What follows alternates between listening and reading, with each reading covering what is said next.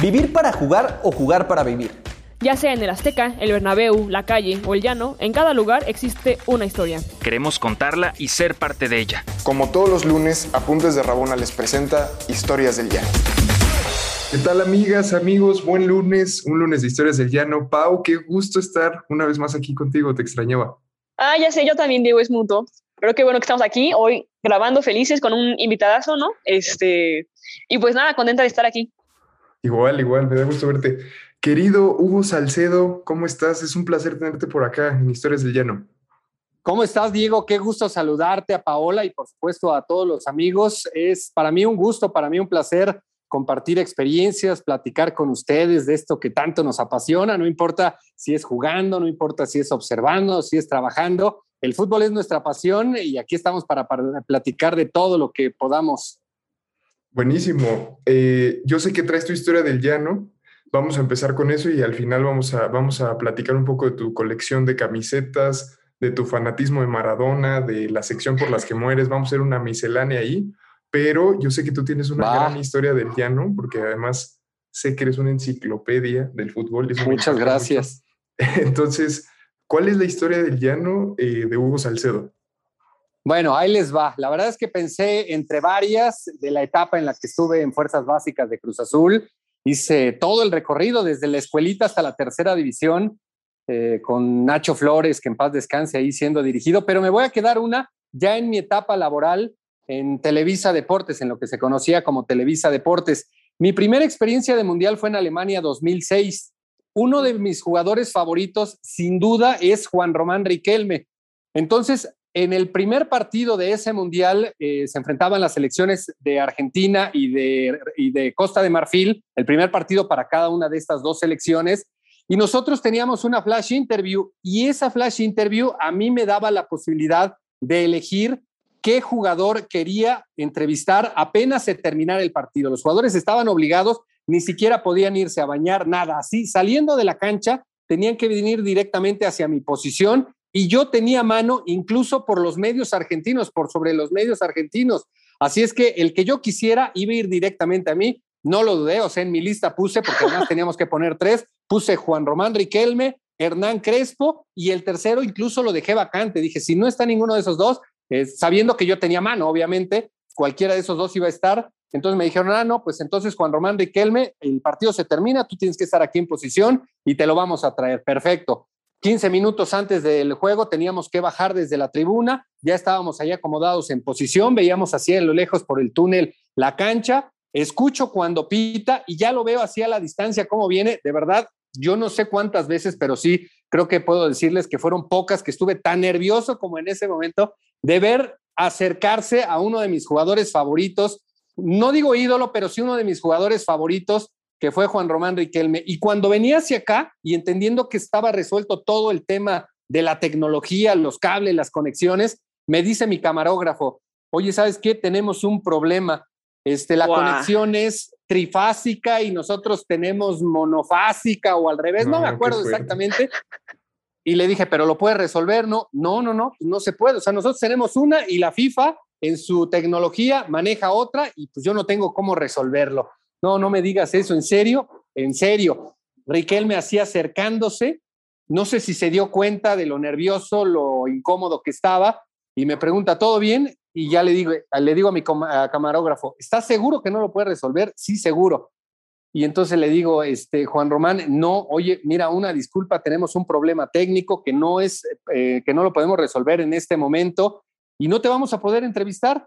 Entonces, este, pero allá afuera te puedo ver en la zona mixta. Y este, me dice, sí, claro, pues él hasta aliviado que se iba a ahorrar una entrevista. Y me dijo, sí, sí, sí, por supuesto, te veo allá afuera.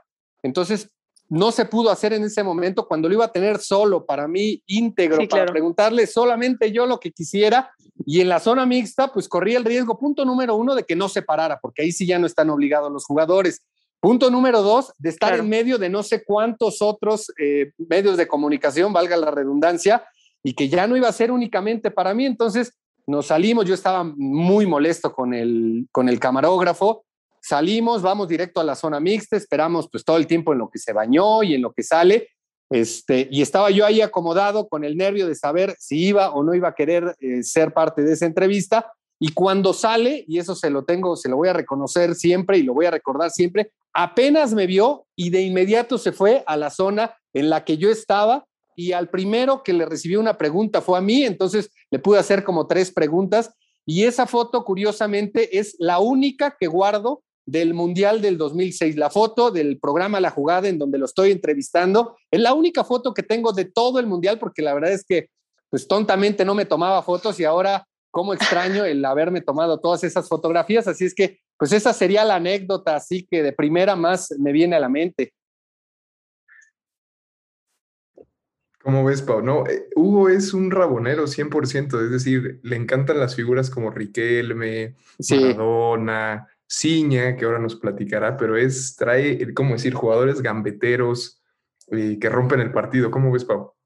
No, no, no, súper bien. Digo, al final, a mí me da curiosidad saber qué le dijiste al camarógrafo en el momento en el que te dijo no se va a poder. Se va a tener que No, Le mentaste la madre. O sea, no, lo quería matar, lo quería matar, no saben de qué forma lo quería matar, porque además yo no lo conocía personalmente, o sea, ya había tenido algún contacto hacia la distancia, pero personalmente lo conocí en ese mundial, entonces fue como que nuestro inicio laboral, ese pleito que manches. tuvimos esa discusión, ahí en eh, enfrente de Riquelme, no, o sea, le pregunté, ¿puedes Sí, o no claro. puedes resolverlo? No, ok, oye, una disculpa, ya. Y ahí quedó. Pero en cuanto se fue Riquelme, y ahí en medio de todos los de la FIFA y todos los que estaban ahí cercanos, no saben la cantidad de gritos que hubo de todo tipo, de él hacia mí y de mí hacia él, porque estaba enojadísimo. Después, pues obviamente ya limamos asperezas porque nos convenía, íbamos a estar Claro. más de un mes juntos ahí, este, en esa cobertura de mundial. Entonces empezó muy mal esa cobertura y la verdad es que terminó muy bien porque hasta el día de hoy tengo una gran amistad con el chino Bretón, camarógrafo de ahí de Televisa.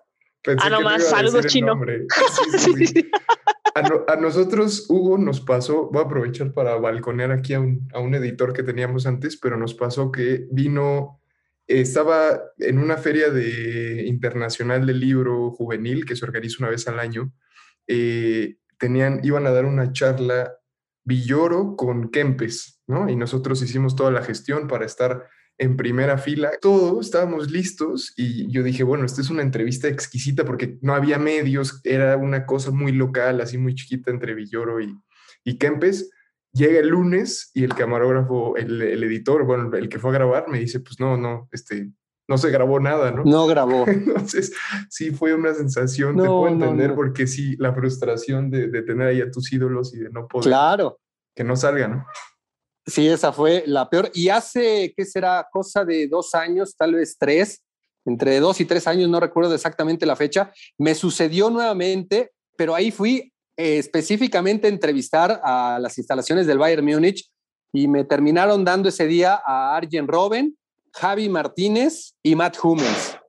Me los dieron a ellos tres para entrevistarlos. Ah, fue antes del Mundial, claro. Habrá sido como por enero, febrero del 2018, antes del Mundial, porque se estaban haciendo unas cápsulas para el Mundial de Rusia. Entonces fui a entrevistarlos a ellos y fue exactamente lo mismo. Los grabamos, los entrevistamos, es- aparentemente estaba todo perfecto y cuando regresamos a México, un problema en el audio, no se escuchaba bien y no se pudieron utilizar esas tres entrev- entrevistas en ningún lado, a pesar de los personajes que eran y todo lo explotable que era, sobre todo el caso de Robin, y él no era penal Claro. y de cara a un mundial, entonces otro coraje que hice.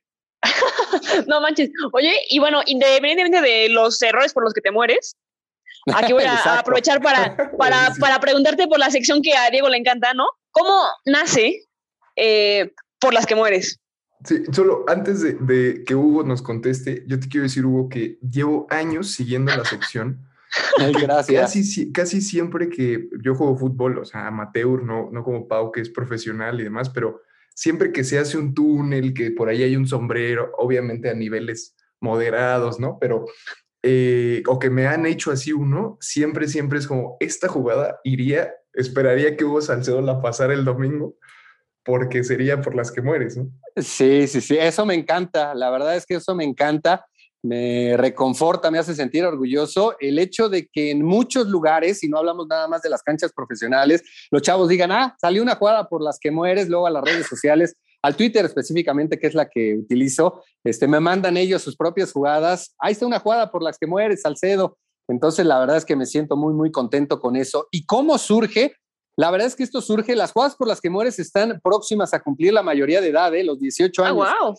28 de agosto del 2003 iniciaron, no tenían ese nombre y aquí voy a, eh, va a ser parte de la anécdota de cómo surge esta sección. Yo veía mucho fútbol con mi papá y de pronto nos dábamos cuenta de que había una jugada muy vistosa en medio campo que si no terminaba en gol, no la volvías a ver. A veces incluso en la misma transmisión no te la repetían porque fue un túnel a medio campo, un sombrerito a medio campo, una pisada que no trascendió, a lo mejor después de esa jugada se perdió la pelota, pero esa jugada, específicamente esa, pues desde luego que merece la pena de observarla en alguna sección. Entonces yo dije, bueno, y si se me ocurre hacer una sección en donde vea nada más esas jugadas, que no importa si terminan o no terminan en jugada de cara a la portería o en un gol o en una acción relevante, aunque no suceda, de todas maneras la vamos a ver porque ese túnel, ese sombrerito, esa rabona, pues merecen la pena por sí solas de observarse. Yo en aquel entonces era responsable de contenido de más deporte,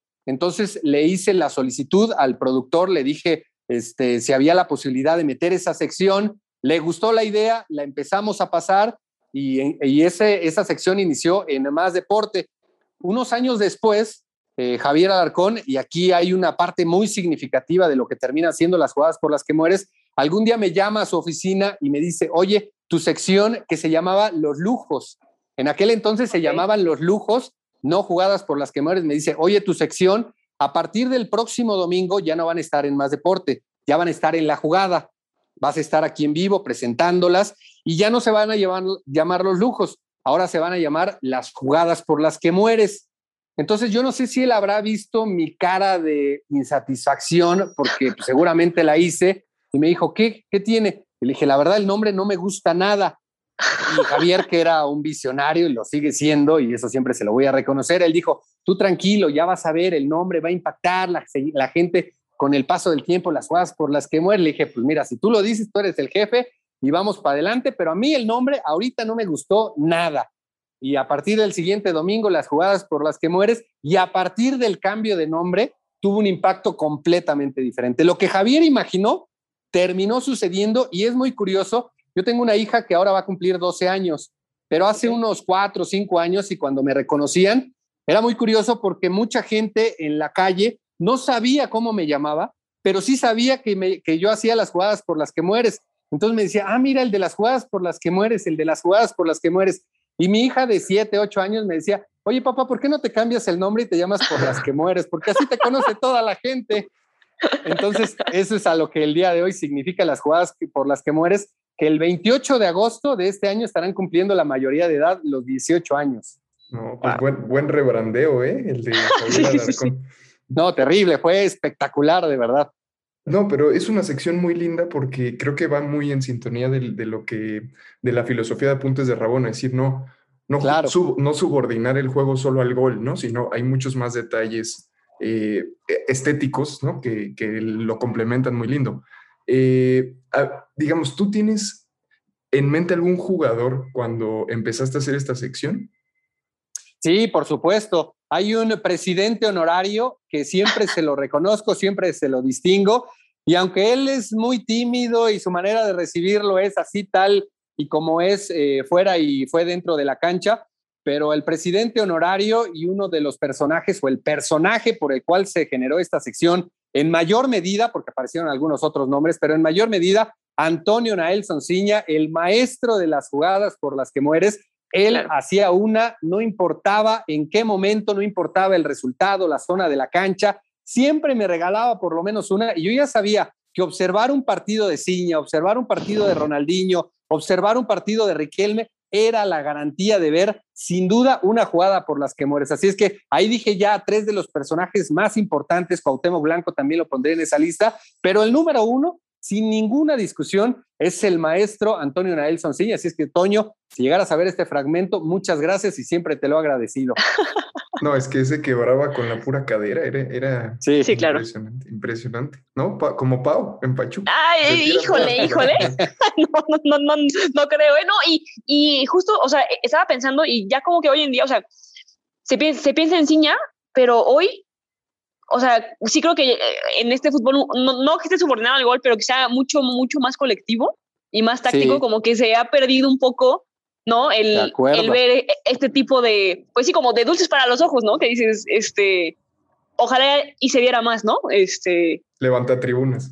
exacto. Pero totalmente, totalmente. O sea, yo recuerdo, por ejemplo, y si me concentro nada más en una liga, en la Liga Argentina, hace algunos años, a principios de este siglo, y podíamos tener un fin de semana en donde en River jugaba Pablo Aymar, en Boca jugaba Juan Román Riquelme, en, Argent en este Huracán o posteriormente en Independiente, el Rolfi Montenegro, el Pipi Romagnoli en San Lorenzo de Almagro, y en cada uno de esos partidos podíamos esperar una jugada de fantasía, una de estas grandes acciones que son capaces de levantar a los aficionados. Eso en Argentina. Y después en México, pues hablaba de Cuauhtémoc Blanco y hablaba también, por supuesto, de Toño Nelson, Antonio Nelson Ciña. Y así, si nos vamos al viejo continente, estaba en su momento Ronaldinho, que también era garantía de por lo menos una jugada por las que mueres en cada uno de los partidos. Y ahorita son cada vez menos, ¿eh? esos grandes talentos, esos grandes jugadores pues ahora ya se enfocan más en el trabajo colectivo y están empezando a morir estas jugadas. Hay algunos que todavía te dan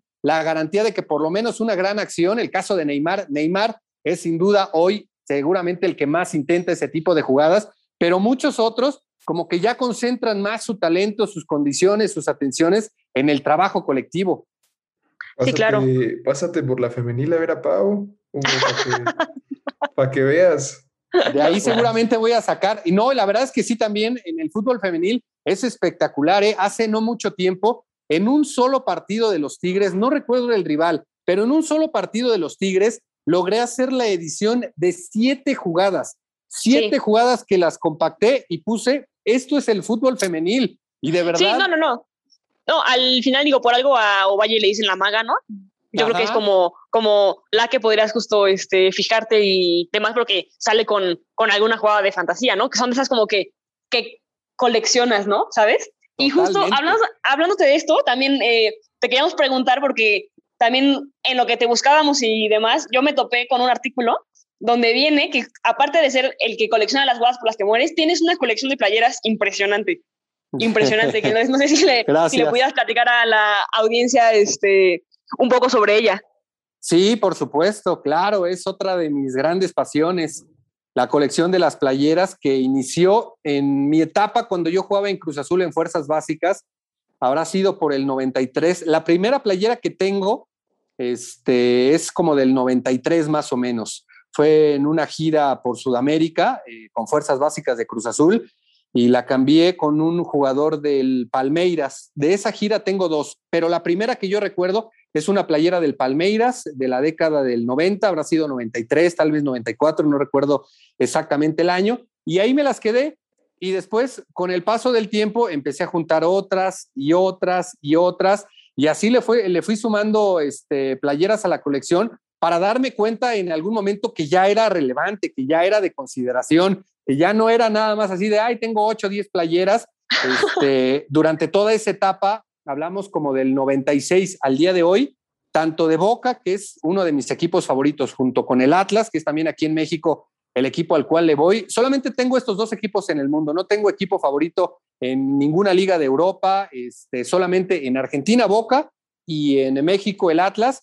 Y de 1996 a la fecha, tengo de estos dos equipos todas las playeras, todas Wow. las playeras oficiales con las que jugaron, incluso algunas con las que no jugaron, porque hay veces que se hacen unas playeras este, que se muestran al equipo y ahí deciden Claro. si les gusta, si no les gusta, y si no les gusta, ya se habían fabricado, pero no se hace de manera masiva para la venta a los aficionados, entonces queda ahí como prototipo, se les conoce, sumada a las prototipo, pues nada más de Atlas deberán de ser como 120 y de Boca como otras 117. Del 96 a la fecha, absolutamente todas las con las que utilizaron y algunas que incluso, insisto, ni siquiera se utilizaron, también las logré conseguir.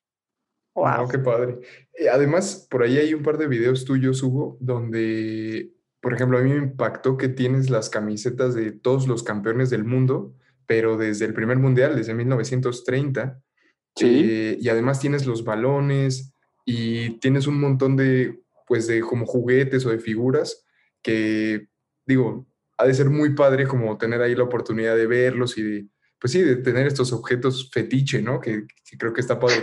Solo te quisiera preguntar, una, igual ibas a odiarme por esta pregunta, pero si tuvieras que quedarte con una camiseta, o sea, si llega alguien y te dice, Hugo, mira, así es la vida, vamos a tener que quitarte todas tus camisetas, pero te podemos dejar con una, o sea, ¿cuál es tu playera favorita? ¿Con cuál sería?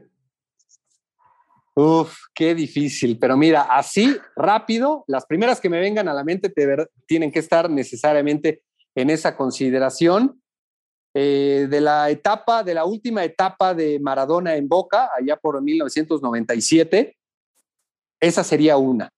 La de Maradona jugando con Boca, que además fue un modelo que no salió a la venta, que el número venía bordado, era como una doble tela, que en algún momento creo que los jerseys de básquetbol también lo utilizaron, era como una doble tela que venía cosida a la playera. Cuando se mojaba pesaba terrible esa playera, así es que esa debería de ser seguramente la playera. Maradona no del Atlas, jugando. ¿viste?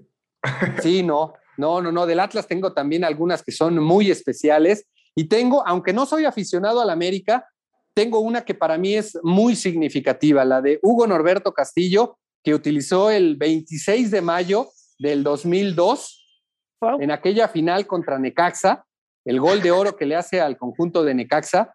Este, esa playera con la que convirtió ese gol de oro la tengo yo yo tenía una buena relación con él porque él jugó en Atlas y durante toda su etapa en Atlas yo fui juntando todos los goles porque era sin duda mi jugador favorito. Entonces yo iba juntando todos los goles de Hugo Castillo eh, con el Atlas en el formato de VHS, que hoy ya ni existe, ya ni siquiera se puede reproducir en ningún lado. En ese formato de VHS yo iba juntando todos sus goles. Y después cuando él viene a jugar a las Águilas del la América, un día fui al hotel de concentración, le llevé esa cinta, a esa cinta le agregué los goles que había convertido en su etapa anterior con Monterrey y algunos goles ya que había convertido con el América. Entonces le di esos goles y le hablé acerca de lo significativo que era como jugador para mí, como aficionado de los rojinegros del Atlas. Entonces a partir de ahí empezamos a hacer una muy buena relación, Hugo Castillo y yo.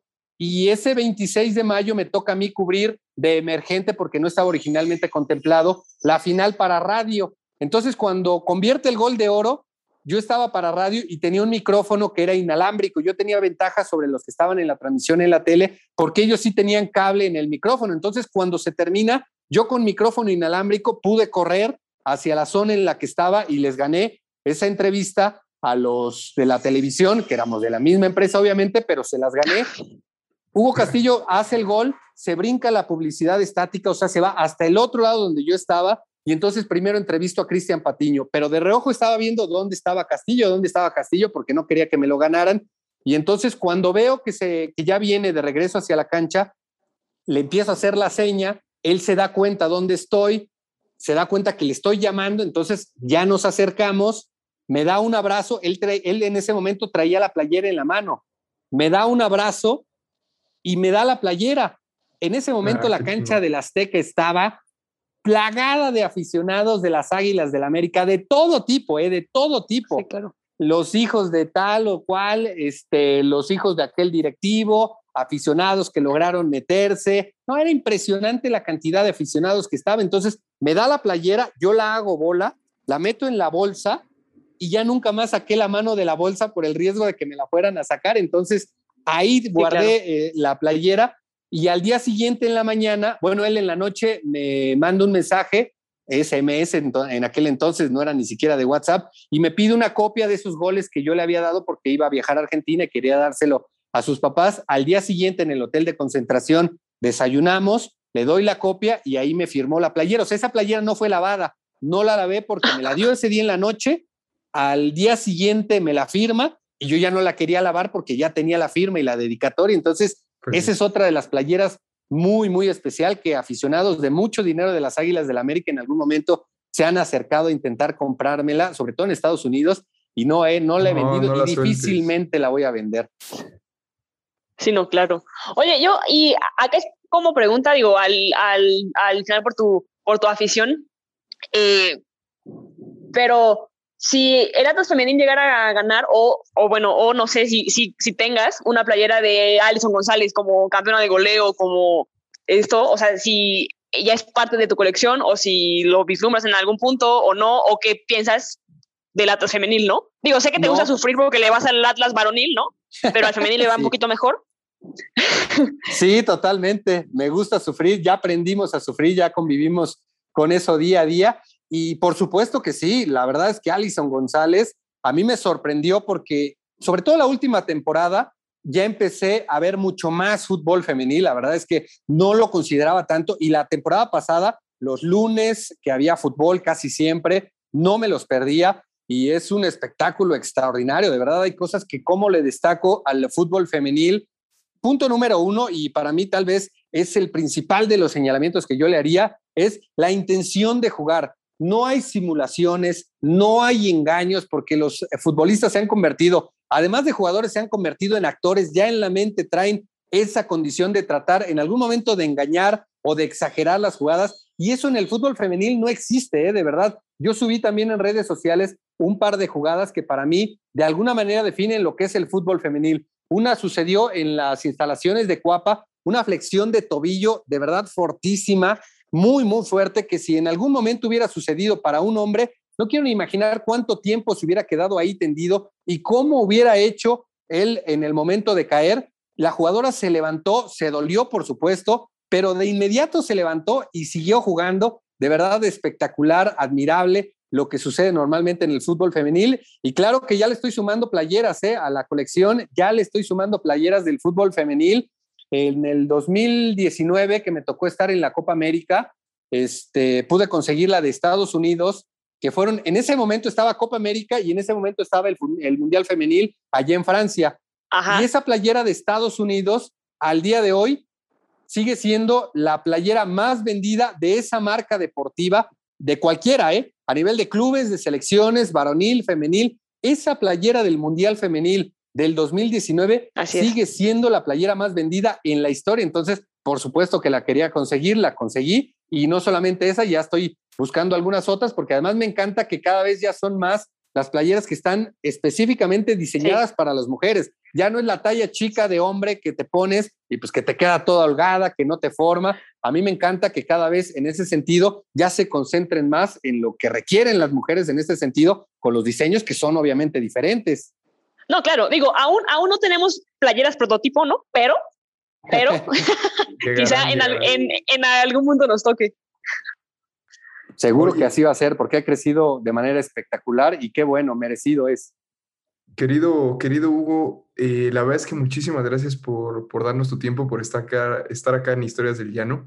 Eh, sin duda eres, tienes el corazón rabonero y, y, pues quiero que sepas que a nombre de Pau, a nombre de todo el equipo, es tu casa y pues ojalá la gente disfrute mucho este episodio. Muchas gracias por estar acá. Al contrario, muchísimas gracias a ti, Diego, Paola y a toda la gente que nos ha acompañado y por supuesto, cada que ustedes me inviten, aquí estaré con muchísimo gusto para platicar, insisto, de esto que es nuestra pasión. De una o de otra forma, esto sin duda y desde siempre ha sido nuestra gran pasión, así es que muchísimas gracias a todos ustedes. Ay, un abrazo a todos, muy feliz lunes.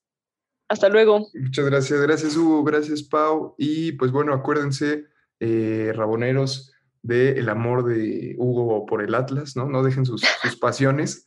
Eh, y acuérdense que nos pueden seguir en todas las redes como Apuntes de Rabona, que nos pueden donar eh, al podcast en específico en patreon.com. Tenemos un sistema de suscripción donde nos pueden apoyar. Y pues nada, muchas gracias por escucharnos, muchas gracias por seguir con nosotros y nos vemos como siempre todos los lunes acá, ya sea conmigo, con Pau, con Richard, con Omar, con Gus, con el equipo de Apuntes de Rabona. Muchas gracias. ¿Quieres más historias? Síguenos en todas nuestras redes sociales como Apuntes de Rabona para ver el mundo desde el fútbol.